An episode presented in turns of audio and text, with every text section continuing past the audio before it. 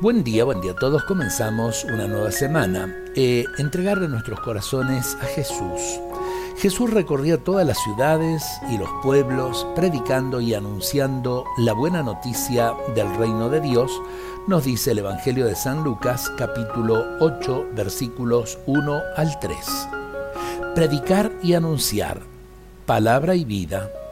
Jesús lo hizo permanentemente y hoy nos impulsa para que lo hagamos nosotros. Él dijo, yo estaré con ustedes hasta el fin del mundo y su presencia se prolonga a lo largo del tiempo y de la historia. Somos nosotros quienes nos comprometemos a predicar y anunciar con la palabra y con la vida el reino de Dios, en las pequeñas cosas de cada día, en el trabajo cotidiano. Jesús, que seamos generosos en nuestra entrega y a la vez que seamos testimonio viviente de tu Evangelio que seamos cartas donde los demás puedan leer a Jesucristo en palabras de San Pablo.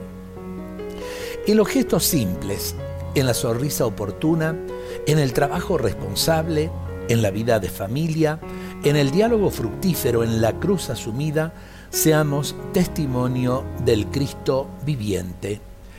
Eh, por ahí es como que tenemos muy buenos profesionales y el mundo de hoy necesita buenos cristianos que sepan escuchar y vivir la palabra de Dios y que sean consecuentes, que seamos consecuentes con lo que decimos creer.